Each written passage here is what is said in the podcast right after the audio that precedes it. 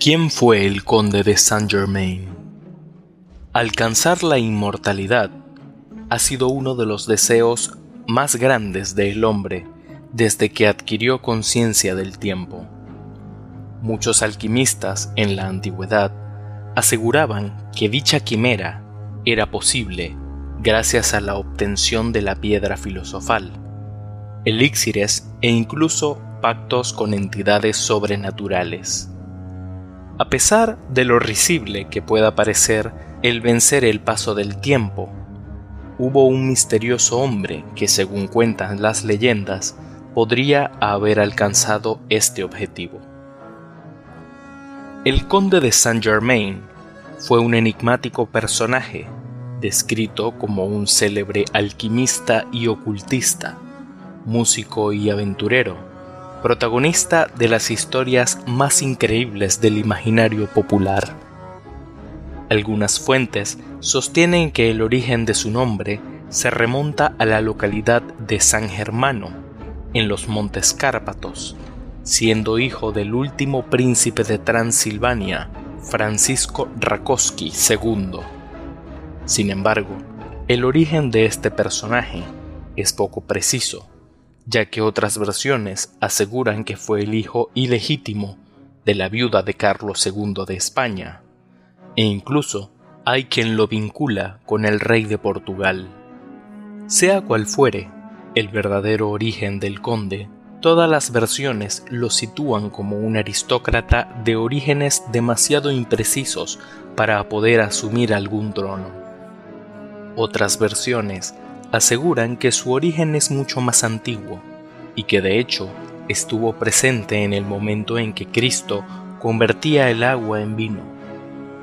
Las particularidades que rodean la vida de este enigmático personaje están rodeadas de anécdotas contradictorias y relatos fantásticos, siendo, al día de hoy, podría decirse, un misterio viviente. Sea cual fuere la verdad, lo cierto es que el conde de Saint Germain dio mucho de qué hablar en la Europa del siglo XVIII, donde se contaba que se codeaba con la realeza vienesa y francesa, siendo muy respetado por su avasallante erudición, elegancia y gran fortuna de origen desconocido, al igual que sus habilidades en el terreno de lo oculto, lo cual le hizo ganarse el aprecio de nobles como Luis XV de Francia, Pedro el Grande y Catalina de Rusia. Se dice además que hablaba con fluidez el francés, inglés, español, italiano, chino mandarín, árabe, alemán, ruso, portugués, latín y sánscrito. Debido a sus numerosos viajes, nunca se estableció realmente en ningún sitio. Llegó a recorrer el Tíbet, África y Turquía. Entre muchas de sus particularidades, se decía que era un extraordinario poeta.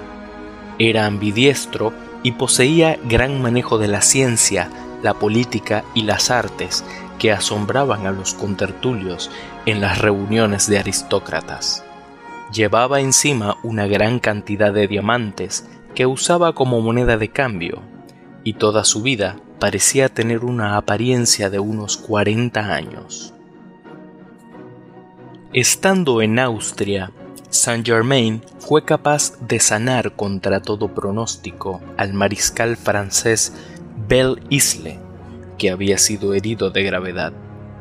En agradecimiento, éste le llevó a París, donde puso a su disposición un laboratorio bien equipado, y fue precisamente en esta ciudad donde se multiplicaron las leyendas en torno a su persona.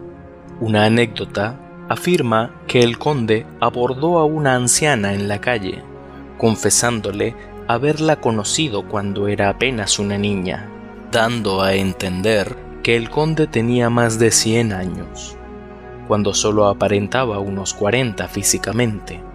Ante el asombro del efectivo reconocimiento de este hombre, el conde agregó sonriéndole a la anciana, Yo soy muy viejo.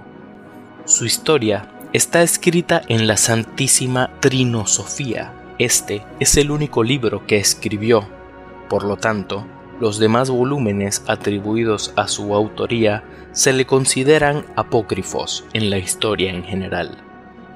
A finales de 1745 aparece una carta oficial en la que se relata el arresto de un hombre extraño que se hace llamar Conde de Saint Germain, el cual no dice a nadie quién es ni de dónde viene realmente, pero admite que este no es su verdadero nombre. Canta y toca el violín magníficamente, pero los demás lo consideran como un loco. Tras ser sorprendentemente liberado, volvió a Versalles, donde se convirtió en uno de los personajes más próximos de Luis XV y Madame Pompidou, con la que llegó a relacionarse íntimamente. En 1760, el rey de Francia le envió a La Haya para negociar un préstamo con el fin de financiar la guerra contra Inglaterra. Allí, sin embargo, no solo se enfrentó a un antiguo amigo, ni más ni menos que Casanova, sino que fue acusado por el ministro de Asuntos Exteriores del rey por conspirar contra Francia, lo que precipitó su huida.